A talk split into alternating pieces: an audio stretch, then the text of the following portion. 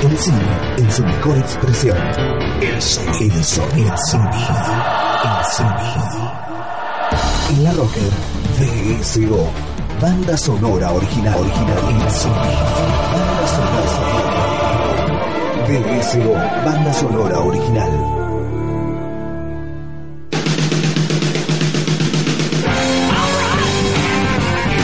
Esto es BSO, banda sonora original. Estamos en este programa ya la segunda parte del especial de cómics. De, bueno, continuamos con lo que habíamos eh, hecho la semana pasada. Eh, en este caso vamos a estar con algunos cómics distintos, con algunos superhéroes también.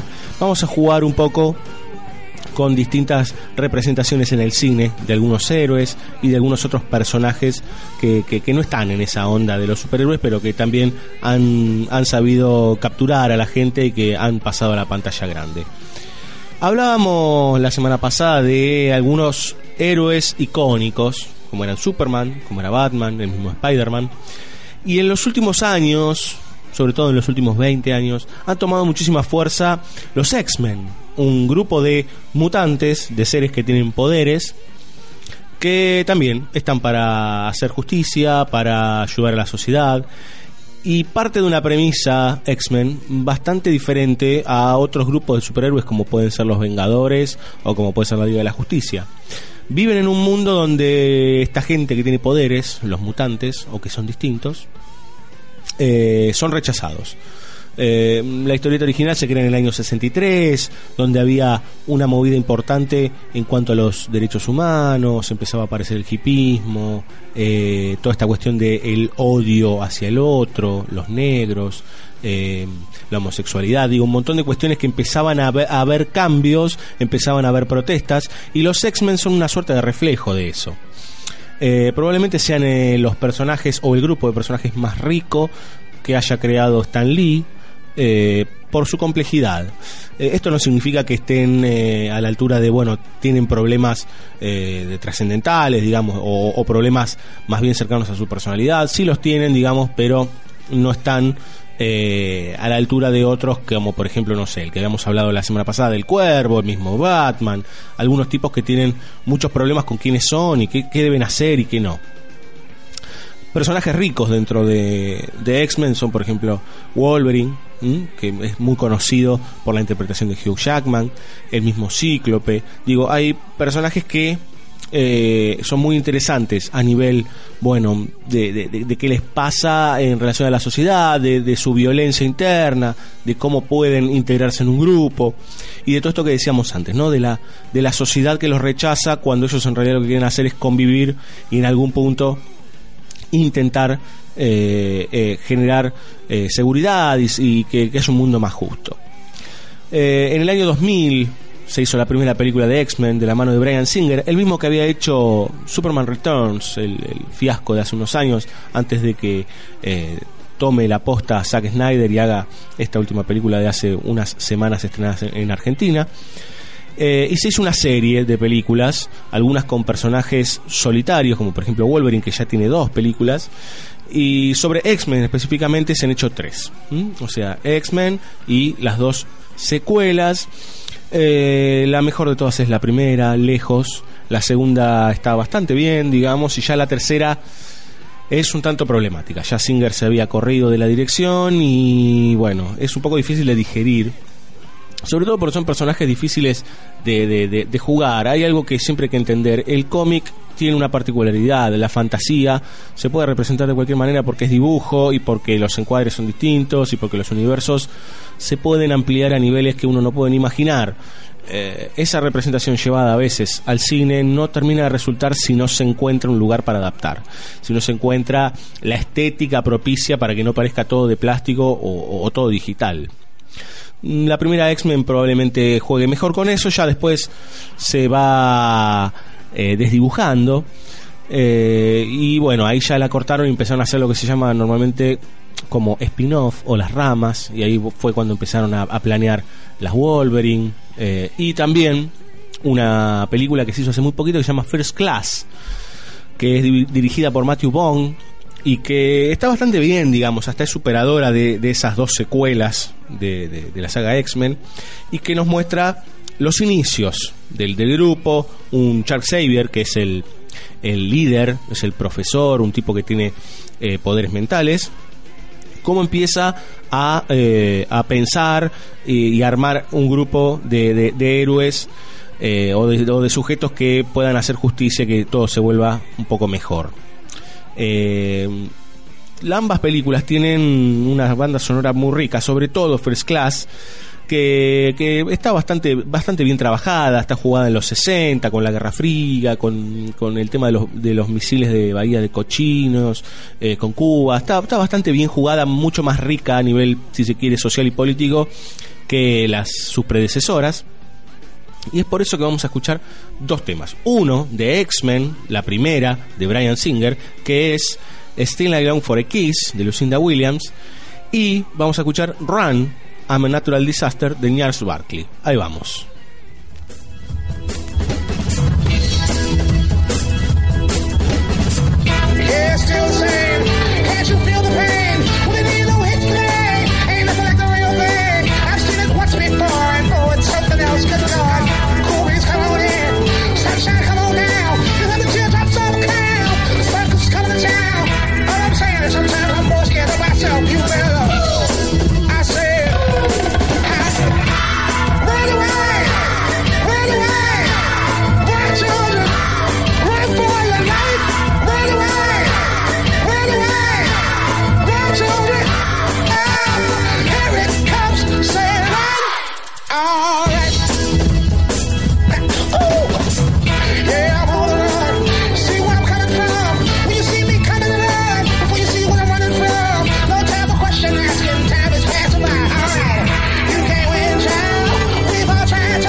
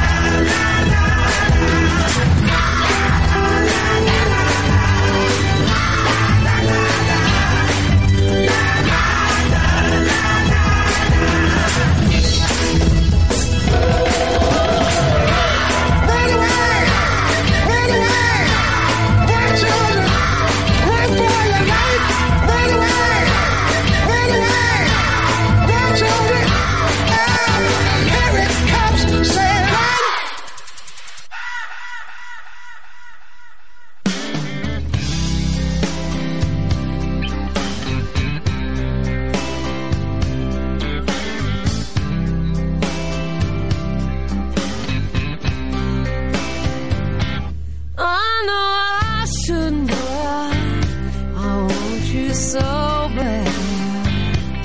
I know.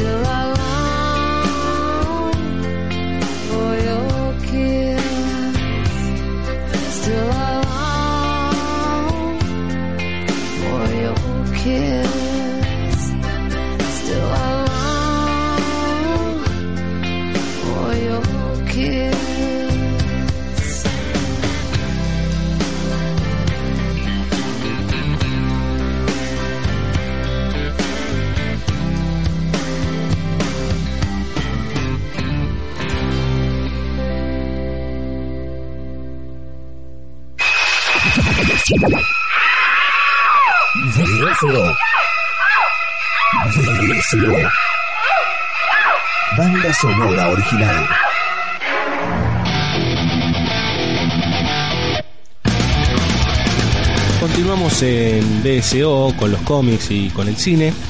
Y ahora es el turno de un personaje bastante interesante. Este sí que no es un héroe. Es un personaje creado en 1994 por un gran artista, un gran dibujante, historiador, que es Mike Mignola.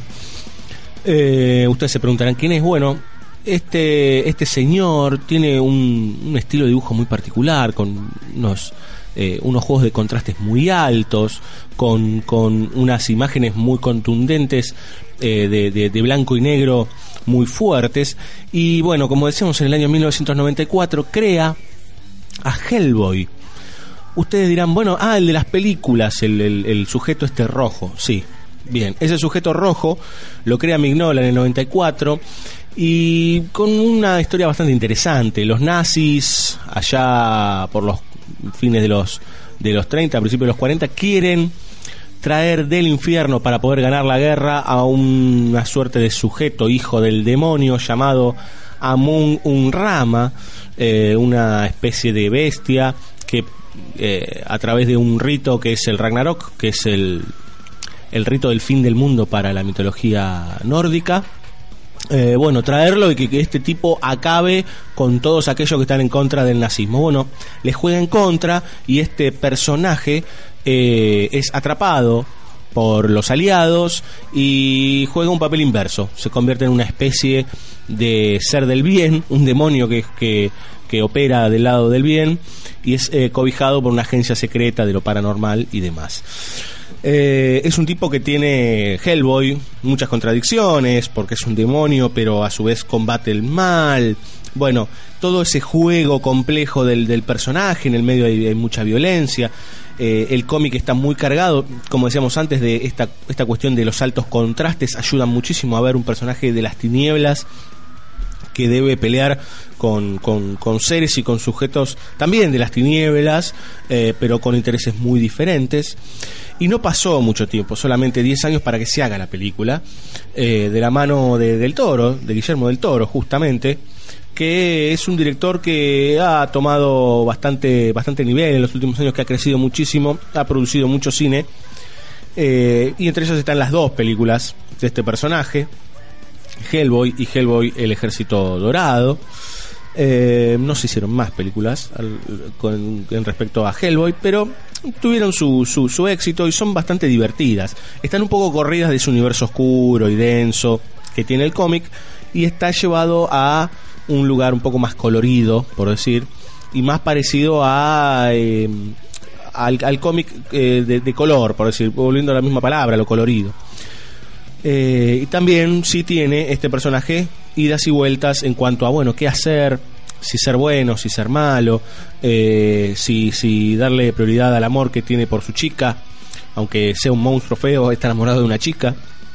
Eh, también se juega con eso. Eh, bueno, es, es bastante complejo el personaje, tal vez no se muestra tanto en las películas, pero de hecho Ron Perlman, que es el que hace de Hellboy, lo hace muy bien, es un personaje muy, muy rudo, pero a la vez con un gran corazón. Y también tiene una interesante banda sonora, ¿sí? Porque esta cuestión de lo sentimental del personaje y de lo rudo está trabajado también en la banda sonora. Y es por eso que vamos a escuchar dos temas que son parte de la banda sonora de Hellboy, la película de Guillermo del Toro. Uno es Red Right Hand, ustedes seguramente ya lo, lo habrán escuchado, pero en una versión de Pete Yorn. Y vamos a escuchar Let's Stay Together del gran cantante Al Green. Ahí vamos.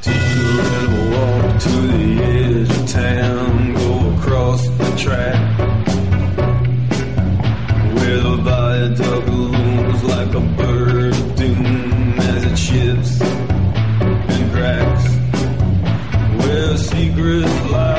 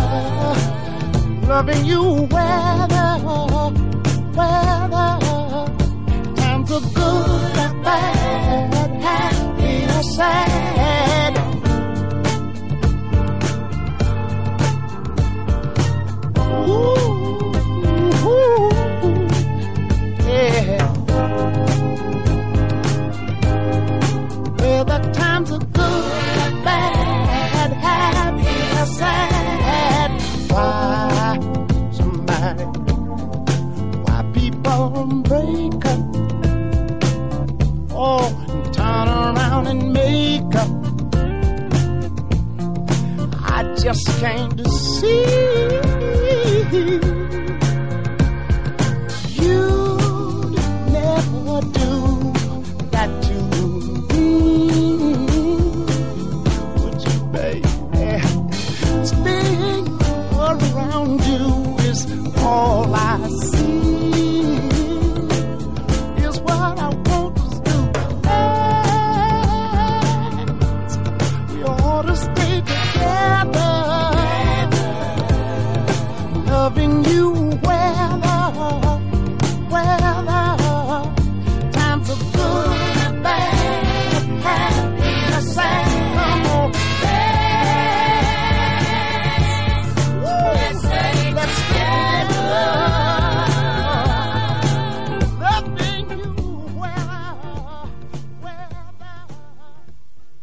Una frase, más de mil imágenes. BSO. Welcome to the real world. La semana pasada habíamos hablado de algunos autores que habían cambiado la cara del cómic, que habían pensado de manera distinta eh, la idea de, de- de la historieta, del cómic, de qué contar. Entre ellos estaba Alan Moore, Neil Gaiman, algunos tipos que han revolucionado el cómic, que han buscado otros caminos dentro del mainstream eh, y han dado lugar a historietas increíbles. Habíamos hablado de Watchmen, eh, Neil Gaiman hizo aparecer Sandman, una gran historieta que nada tiene que ver con el mundo de los superhéroes y que juega con mitología, con los sueños, con, eh, con los, los símbolos que nosotros conocemos normalmente eh, o con los íconos que se convierten en humanos. De repente la muerte tiene forma humana, eh, el amo de los sueños también. Cada uno eh, con su forma van transitando distintas aventuras, por decir, y dialogan con la humanidad. Volvemos con Alan Moore, es un, un gran autor, un gran, gran, gran autor, que en los años 80 crea un personaje muy interesante, salido de la entraña de otro cómic en realidad. Alan Moore estaba escribiendo Swamp Thing, un gran cómic de terror, y dentro de ese cómic aparece un personaje llamado John Constantine, que luego tendría su propia tira llamada Hellblazer. Jamie Delano se encargó de, tomar al personaje durante muchos números y varios autores durante los 90 y hasta no hace mucho, eh, hasta enero de este año siguió la historieta. Tuvo más de 300 números o 300 números aproximadamente. Eh, en el año 2005 se hizo la película sobre John Constantine, Hellblazer, que, que es un tipo que no tiene eh, poderes, es un tipo que está... eh, se relaciona con, con el mundo del oculto, con, con el ocultismo, con los demonios, con los ángeles, con todos aquellos que nosotros no vemos normalmente, pero que están caminando sí entre nosotros y que dan forma a la vida que, que nosotros tenemos día a día. Eh, el Hellblazer del cómic es verdaderamente un bastardo, es una mala persona que aunque a veces hace el bien, eh, es un borracho, no para de fumar, eh, si tiene que sonar a los amigos, los suena, no tiene ningún problema. Eh, es un tipo muy complicado. eh, es inglés y vive en la época del tacherismo. También hay mucha crítica a la política. Es un cómic muy vivo. Muy vivo que ha tenido sus distintas facetas, pero que siempre ha jugado con esto de un personaje que es verdaderamente un tipo malo. eh, que a veces se arrepiente, a veces no, a veces tiene grandes problemas, está al borde de la muerte. Eh, bueno, bastante, bastante interesante, bastante rico.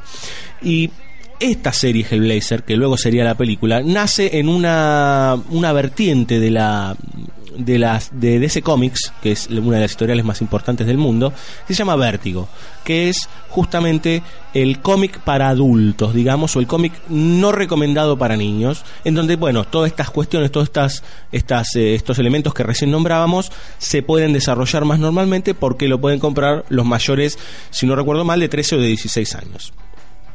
La película, dirigida por Francis Lawrence, eh, agarra un poco, se, se nutre de, algunas partes de- de- del cómic, pero es bastante más light, digamos, ¿no? Es un poco más noble este Constantine.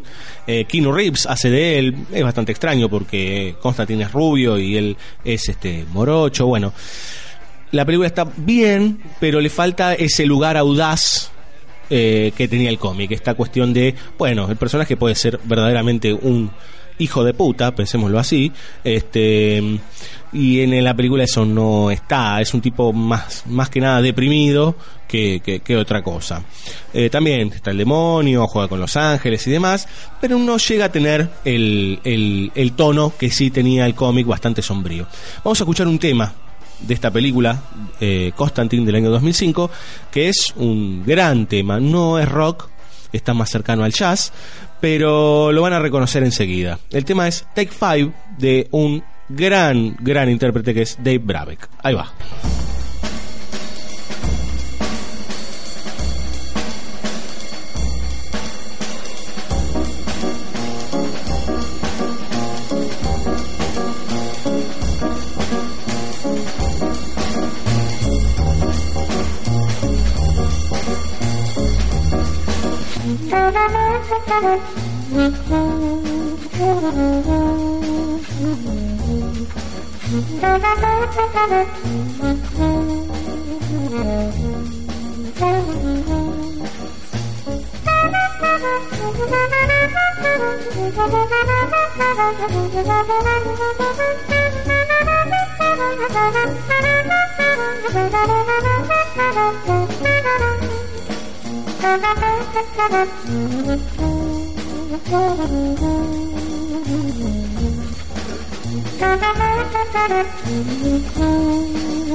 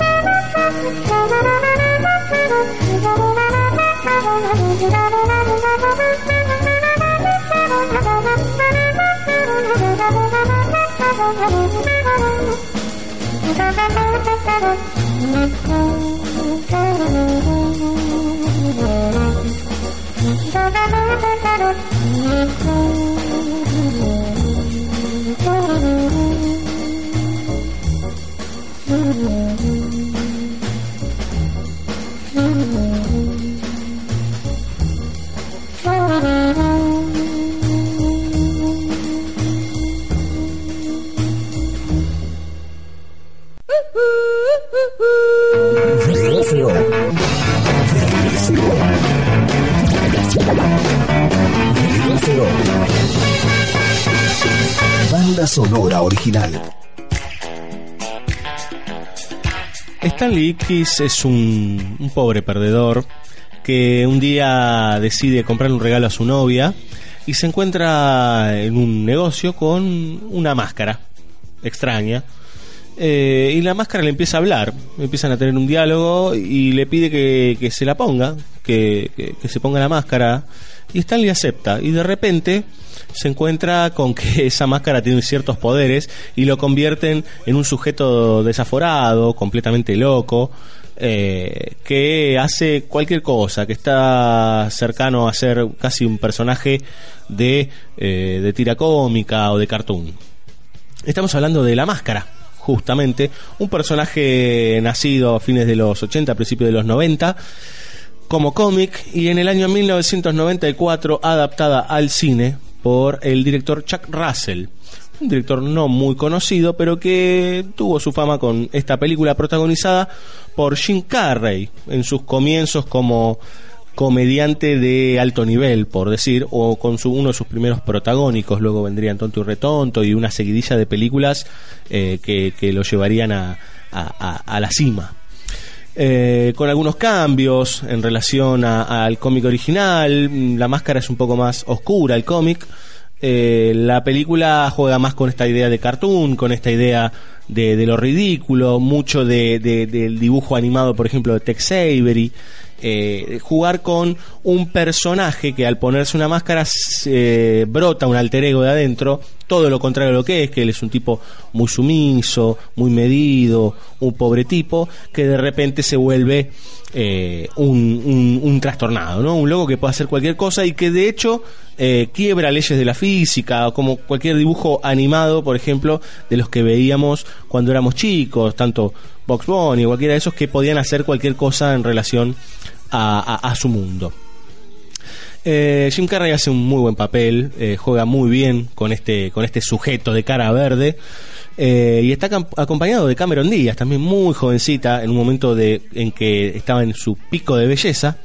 Y vamos a escuchar un tema de esta película que es muy recordada, interpretado justamente por Jim Carrey, que en un momento en que está rodeado por la policía, eh, decide tomar cartas en el asunto y eh, los hace bailar al ritmo de una canción que él canta. La canción es Cuban Pete, interpretada por Jim Carrey. Ahí va.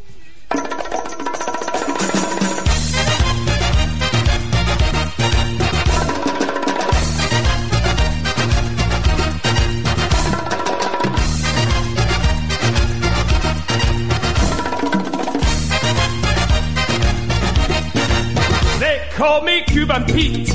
I'm the king of the rumba beat. When I play the maracas, I go chick chicky boom, chick chicky boom. Yes, sir, I'm Cuban Pete. I'm the craze, I'm gonna get straight. When I start to dance, everything goes chick chicky boom, chick chicky boom. The senoritas they sing and they swing with that omero. It's very nice, so full of spice. And when they're dancing, they bring a happy ring that I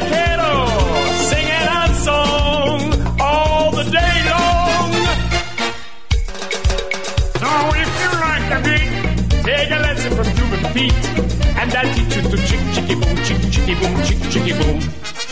He's a really modest guy, although he's the hottest guy in Havana, in Havana. See, senorita, I know that you would like a chicky boom chick.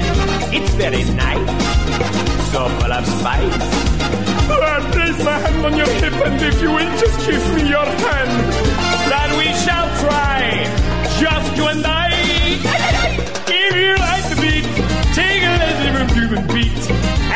you to chick chicky boom, chick chicky boom, chick chicky boom.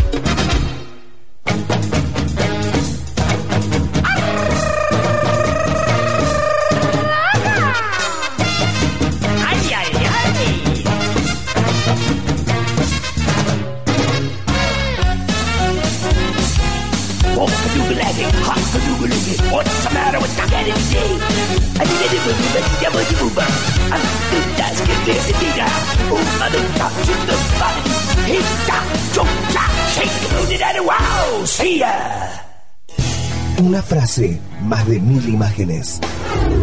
It's alive! BSO, banda sonora original en la Rocker. Frank Miller es parte también de, de esos autores que nombrábamos antes que revolucionaron de alguna manera el cómic. De hecho, él fue responsable de Año 1, eh, una historia de Batman de fines de los 80 que cambió verdaderamente la, la forma de ver al hombre murciélago, contándonos un, un origen distinto del personaje y dándole un, un tenor bastante más, más oscuro, más, más fuerte, eh, mucho más eh, depresivo el personaje y mucho más conflictuado. Miller se caracteriza por jugar muchísimo con la oscuridad, por trabajar personajes bastante complejos, con un gusto particular por la sangre y por la violencia extrema. Y en el año 91 crea una serie llamada Sin City, un cómic eh, hiperviolento ubicado en una ciudad que es la ciudad del pecado, Sin City, así se llama el, lugar, en donde se van contando distintas historias de tipo policial eh, y cada una protagonizada por distintos personajes dentro de ese, de ese espacio, de ese lugar. Eh, fue un éxito, eh, Miller ya venía eh, en alza, pero Sin City es como mm, eh, el, el logo, digamos, de él, es como la marca de Miller. Eh, uno habla de él y lo primero que viene a la mente es la ciudad del pecado. Ha tenido mucho éxito, de hecho, eso llevó a hacer una película en el año 2005, de la que vamos a hablar ahora. Eh, pero es importante tener en cuenta este autor porque ha sido bastante importante en cuanto también al cambio. Desde otra perspectiva, no como la de Moore, por ejemplo, la de Gaiman que nombrábamos antes, o Delano, pero sí ha, ha sabido eh, encontrar una beta de hiperviolencia eh, y con una, una verborragia en sus textos bastante interesante. Para los amantes de, del policial, los amantes de, de, la hiperviolencia, eh, Miller es el indicado. En cuanto a la película del año 2005, fue dirigida por él y por Robert Rodríguez y es estéticamente muy fiel. De hecho, han copiado hasta encuadres de varias de las historias que, que el mismo Miller contó en sus cómics. Eh, dura casi tres horas la película, bastante difícil a veces de digerir porque posee mucha eh, voz en off y con tiempos bastante más lentos, pero tiene algunos momentos en que la violencia pasa muchos, muchas barreras y, y en el cine es distinto, digamos. En el cómic se puede digerir mucho más el tema de la sangre, sobre todo cuando es un cómic como Sin City que es en blanco y negro, pero a veces esta cuestión tan eh, exagerada que tiene en el cómic Miller no es tan fácil de digerir en la película. A veces sucede eso. Eh, El cine tiene ciertas limitaciones en relación a lo que la fantasía del dibujo puede generar, o a veces hay que buscar la, la forma de adaptarlo. Eh, esto es como una mini crítica en relación a Sin City. Tiene una banda sonora bastante interesante. Eh, el director Robert Rodríguez, que co-dirigió con Miller, y, e invitaron a Tarantino a dirigir algunas escenas. Eh, tiene una particularidad, eh, por lo general investiga mucho en relación a la música, es amigo de, Tarantino, que es otro que también tiene esta idea de trabajar mucho la música de sus películas y de pensar las canciones que van a acompañar. Rodríguez le da una idea, de hecho él, también es músico, eh, le da una, una intensidad o una, una identidad a la película a partir de la música. Es por eso que vamos a escuchar dos temas que son bastante interesantes. Eh, no son de lo que venimos escuchando en el programa, pegamos un, pequeño giro y de hecho de aquí en adelante vamos a escuchar algo como más eh, cercano a lo electrónico o a lo industrial. Vamos a escuchar Wrong Baby de una banda llamada Colder, que muchos de ustedes conocerán, y vamos a escuchar Absurd de la banda Fluke. Ahí vamos.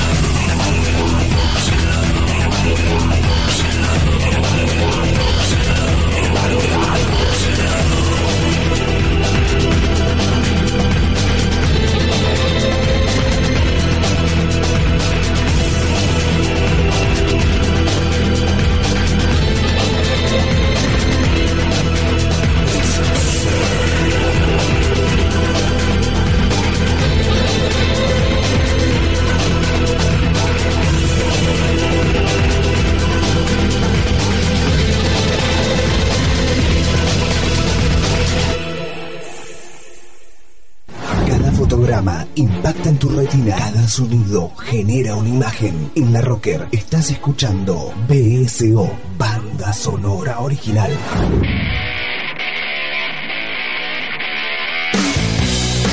En el año 1973, Mark Wolfman crea un personaje y lo inserta en un cómic llamado La tumba de Drácula, que se llama Blade.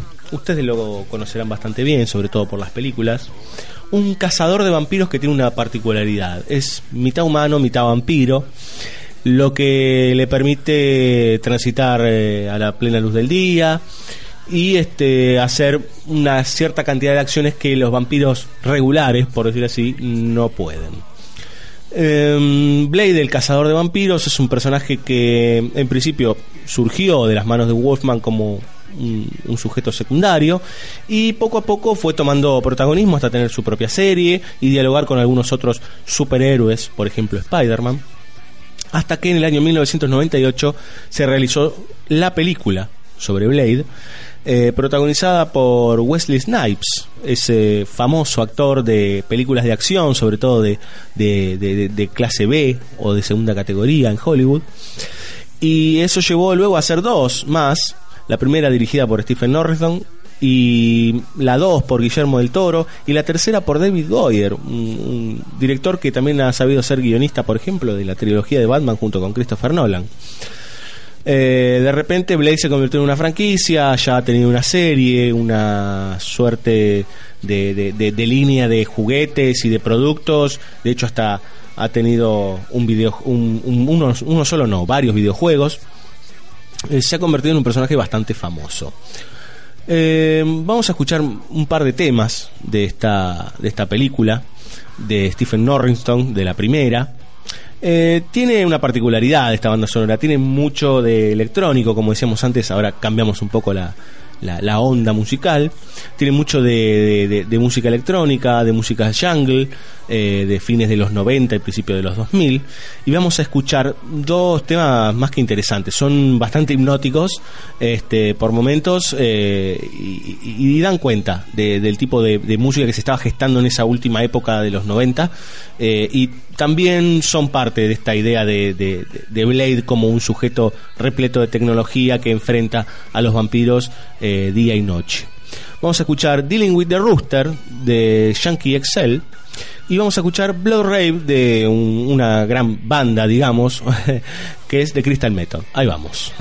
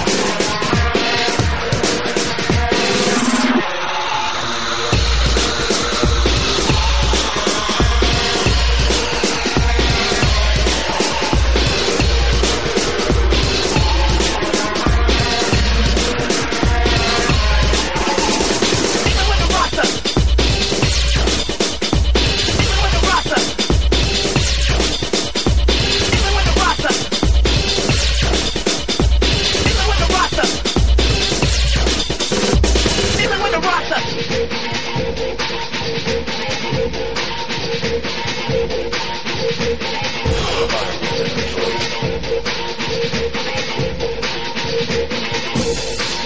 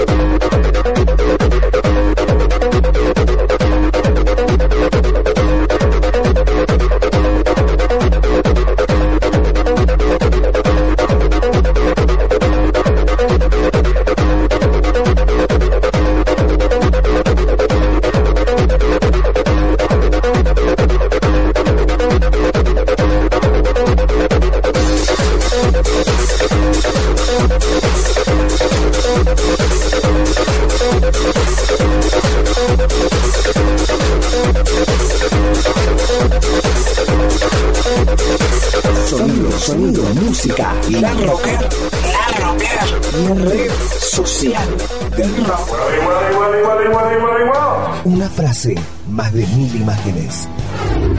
BSO, banda sonora original en la rocker. Se nos termina este capítulo 2 de cómics y cine. Como habrán visto en esta segunda entrega no tuvimos muchos héroes. Empezamos con los X-Men, pero después estuvimos jugando con algunos personajes bastante interesantes, como Hellblazer, como La Máscara, los personajes de Sin City, el mismo Blade. Eh, tratamos de buscar algunos otros cómics alternativos a la idea de los superhéroes. Nos estamos yendo, les agradecemos que nos hayan escuchado, que hayan estado a nuestro lado eh, en este nuevo jueves. Eh, y nos vamos con un cómic más que interesante. Hablábamos durante el programa de Alan Moore. Y es otro de, de- de sus grandes historias. Esta es From Hell. Eh, una serie que realizó durante los años 90. En realidad una, una serie limitada. Eh, Moore relata mm, la historia de Jack el Destripador. Pero no tal como la conocemos, sino como una suerte de conspiración eh, de, de la corona británica y de los masones eh, en contra de algunos testigos de unas relaciones bastante complicadas que tenía el príncipe a fines del siglo XIX. Eh, con un juego bastante interesante de lo lisérgico, llevada por un detective que juega entre la vida y la muerte, entre momentos oníricos. Es una película, es una, un cómic más que interesante que llevó a realizar la película eh, ocho años después de su creación. El cómic se realiza en el 93 o se inicia en el 93 y la película se realiza en el 2001. Eh, dirigida por los hermanos Hughes, eh, juega con bastante del cómic, eh, toma bastante, pero también es parecido a lo que decíamos antes de Constantin, no llega a, a transmitir lo que el cómic sí podía, toda esta cuestión oscura y, e hiperviolenta. Está muy bien en la película, Johnny Depp es el protagonista, es un actorazo realmente, pero eh, no termina de tener el cuerpo necesario para dar cuenta de ese cómic. A veces hay que separarse un poco y ver la película por un lado y el cómic por otro, como debería ser. El cómic se nutre de muchas otras artes, también de la literatura. Pero bueno, a veces es, es, es interesante tener en cuenta las, las diferencias o ver que bueno, que el cine tiene un límite para ciertas cosas o que para pensar una historia de cómic y trasvasarla a la pantalla grande hay que tener en cuenta muchas cuestiones que tienen que ver con las diferentes formas de mirar y con las diferentes formas de ser espectador. No es lo mismo una historieta que una película, claramente. Bueno, ya dicho todo, nos estamos yendo, nos vamos con un tema de From Hell, que es de un artista más que interesante, también surgido ahí en los años 90, que es el señor Marilyn Manson. Nos vemos la próxima, jueves 22 horas por la Rocker, y el tema es The Nobody's One World Remix, ¿sí? una versión que está utilizada en el, en el comienzo de la película cuando se presenta toda la historia de aquel, del amigo Jack el Destripador. Nos vemos la próxima con eh, una nueva temática, con algún nuevo juego que vayamos a hacer por ahí. Chao.